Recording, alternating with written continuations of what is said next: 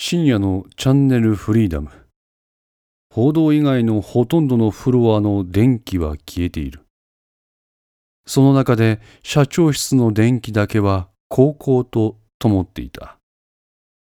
ま、かけて。あ、自分外します。いや、いい。デスクも一緒にいてくれ。あ、はい。安井と黒田がソファーに座るのを見届けて、加賀は立ち上がった。そして二人の前まで来て、何の予告もなく安井の顔面を拳で殴りつけた。あ、社長デスクは黙ってろ。自分の拳をハンカチで拭いながら、加賀は安井と向かい合うようにソファーに腰をかけた。一人で何でもかんでも背負うんじゃねえよ、バカが。安井君、なんで俺に相談してくれなかったんだ？なんで黒田君にも相談してくれなかったんだ？俺ら三人はチャンフリ立ち上げのメンバーだろ？言いたくないのか？安井は加賀の問いかけに答える様子はない。ただ、うつむいて加賀とも黒田とも目を合わせないようにしている。言いたくないなら聞かない。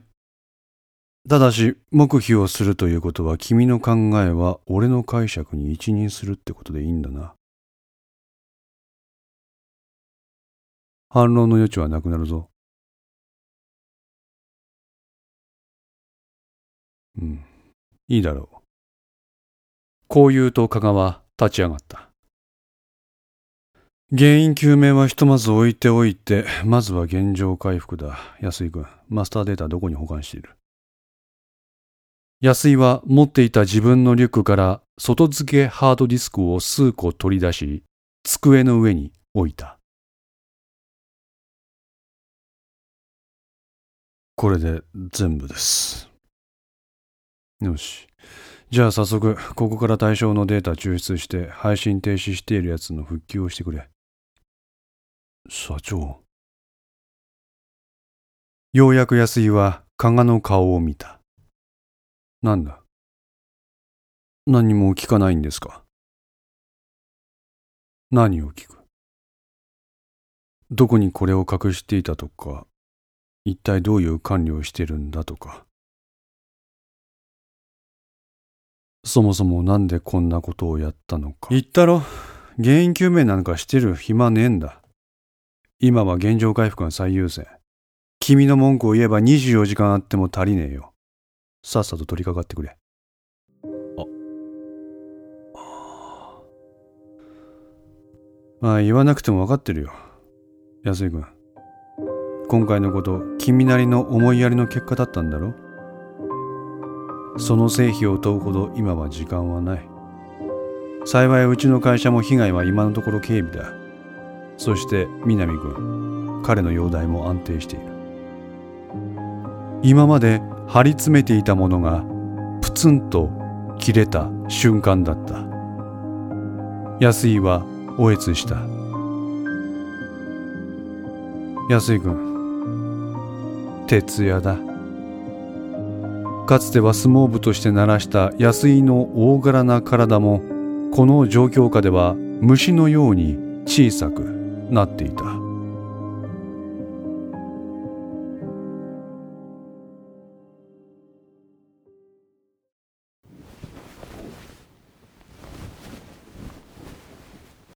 いつものように頭から布団をかぶって寝ていった椎名その彼のそばに忍ばされた携帯電話が無音の状態で光った。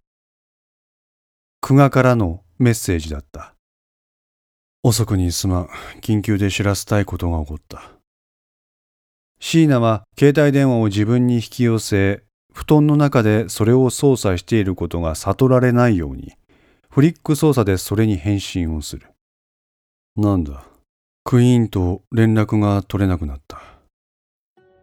この表示に椎名は手を止めたこの切羽詰まった状況で一方的にこちらからの連絡手段を遮るということは2つ可能性が考えられる。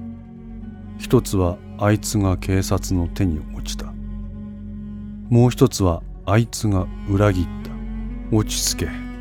早まるな。早まってなんかいない。悠長なことは言ってられない。だから落ち着けって。久我からのメッセージが一旦止まった。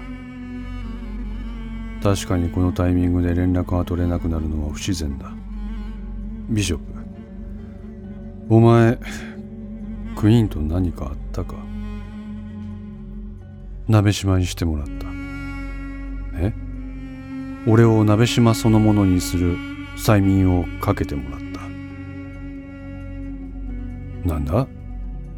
それ。話すと長くなる。とにかく俺はあいつの手で鍋島能力を手に入れた。待て。鍋島能力ってまさか。そうさ。ルークが欲しがっていたやつさ。実用化できたのか。多分。実際俺はクイーンにもチャンフリの南ってやつにもその能力を使ってその効果を得た。具体的には。俺とのやり取りを記憶から消しクイーンには病院に戻っていつものように振る舞え。南には家に引きこもってろって暗示をかけた。結果その通りの行動を二人はとった。やったな。とうとうやった。おめでとう。でもでもでもなんだ？今その二人はなぜか石台で合流している。なんだって。そこで音信不通ってわけだ。久我は続けてメッセージを送ってくる。どうだキング？クイーンのやつ警察の手に落ちたか裏切ったどっちだと思う？椎名はこの返事を打つために1分ほど間を置いた。どっちも疑った方がいい。どっちも？うん。警察の手に落ちてこちらからの接触を絶っている可能性もあるだろう。なるほど。いずれにせよ手を打った方がいいな。どう手を打つ？少し考えさせてくれ。時間がない。今の状況でバタつくのは得策じゃない。相手に付け入る隙を与える。朝にはこちらから連絡する。それでどうだ？しばしの間を置いて久我から返信が来た。キング。なんだ？キングはルークのことを信用できるって言ってたよな。ああ。どう信用できる？どうって？キングはルークのどういった点が信用できるって思ってんの？おいおい、何言ってんだ？仲間だろ？クイーンですらこうだ。ルークも十分怪しい。何？そもそもナイトをあんな状態にさせた原因を作ったのはルークだ。待て。ビショップ、お前何言ってんだ？5年前、東京で妙な事件が多発したのお前覚えてるか？いや、知らない。殺人事件が起こって間もなく犯人逮捕。でもその犯人はみんな自殺。ああ、そんなのあったかも。それ全部、クイーンの実験だったってことが分かった。え？その5年前のやつも俺がやられたのと同じ実験。俺はたまたま今正気を保ってるがあの時のやつは全員自殺って結末だった。つまり失敗だ。鍋島能力を手に入れるための実験だったっていうのか？そう。そしてルークはその実験対象にクイーンの親友であるナイトをあてがったルークがナイトを？ああ。いや、待て。ナイトはもともと妹の死で精神を病んでいた。それがための頭痛にも悩まされていた。クイーンはそんなあいつを見かねて強度が非常に強い催眠であいつの緩和医療を施していた。そうだろう。違う。ナイトの精神状態を追い込んだのはルークだ。どういうこと？ルークはナイトの妹の死、そのもみ消しに警察が噛んでいる証拠を奴に突きつけた。復讐を遂げる方法をクイーンは持ち合わせていることをほのめかしてな。なんだって？そそのかしたんだ、ルークは。ナイトが自ら実験対象に名乗りを上げるようにな。結果はご存知の通りさ。じゃあなぜナイトは前例のように自死しない？キングも知ってるだろ？緩和ケアと称する催眠。それと副作用を打ち消す薬の処方この2つで精神のバランスを保ったわけだナイトの警察への憎悪は治らないだから定期的に奴に緩和医療の一環で警察への復讐を果たした記憶をねじ込むことで心の充足を与えた。一方で憎悪の元となった妹の喪失感。これを紛らわせるために浅戸咲と瓜二つの山形久美子の肖像を見せる。この二つの絶妙なバランスがナイトを今日まで延命させた。ルークが今のナイトを作り出した元凶ってことか。そうだ。椎名はしばらく変身するのを止め久我の発言の流れを見直した。自らを鍋島にするようにクイーンに依頼をしそれは成功したかのように見えた。しかし今一つ完璧な力を得られたかの確証を得られる状態ではなくひょっとすると失敗だったかもしれない。そこにクイーンの連絡途絶。彼が警察に寝返ったと判断した。そして返す刀でルークを糾弾。そもそもナイトをあんな状態にしたのはルークに全ての責任があると言っている。何を言っている？朝とをあんなにしたのはお前だろうがクガ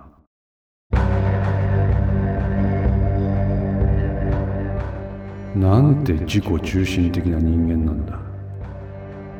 今の今まで朝とを利用してきたのはどこのドイツだ？浅戸の精神を落ち着かせるために三貞は催眠を使って警察への復讐を何度も達成したかのような暗示をかけた。しかしどうも効き目が薄い。そこでお前が何を三貞に提案した？そうだ。お前は一流の嘘はところどころに本当のことを入れるもんだって浅戸に実際の復讐行動を取るように暗示をかけた方が達成感が出るんじゃないかって三貞そそのかしたじゃねえか。でそのデビュー戦が逃走病院の伸び直だ。久我お前が殺人マシン浅戸を作り出したんだ。そしてそいつを利用して3日後追っ始めようとしてんじゃねえか。コパス野郎が。なあこれでもルーク信用できるのか？いやそんなことがあったなんて知らなかった。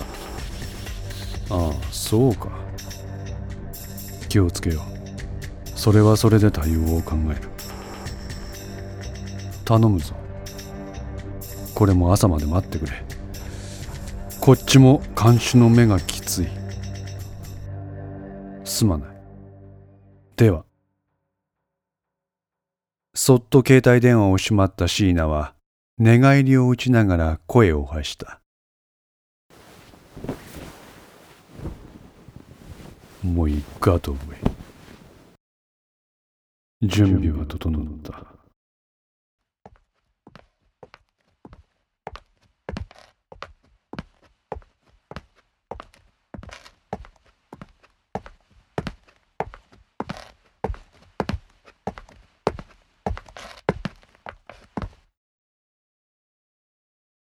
男は暗闇の中目を開いた。雨宮と曽我、小早川が立て続けに死んだ。がばりと起き上がった彼は、牢屋越しに見える人影に近寄った。全員か？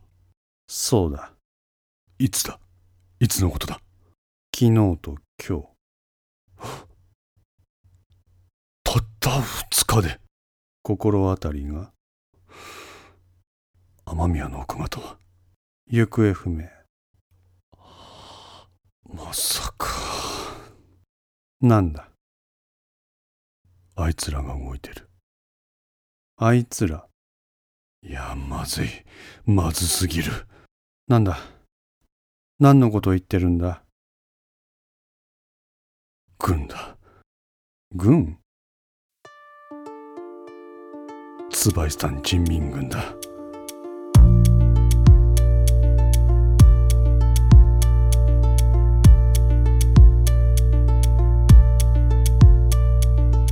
5のセンスリーいかがでしたでしょうか？このお話は毎週土曜午前5時に1話ずつ更新できるよう鋭意作成中です。ご意見やご感想がありましたら Twitter の DM やウェブサイトのお問い合わせからお寄せください。皆様の声は私にとって非常に励みになりますのでぜひともよろしくお願いいたします。お寄せいただいた声には実質ですが何かしらの返信をさせていただきます。また iTunes Music Store の中のレビューも頂戴できれば嬉しいです。闇と船 F の活動状況については Twitter をメインに報告いたします。よろしければぜひフォローください。それでは皆さんまた来週。ごきげんよう。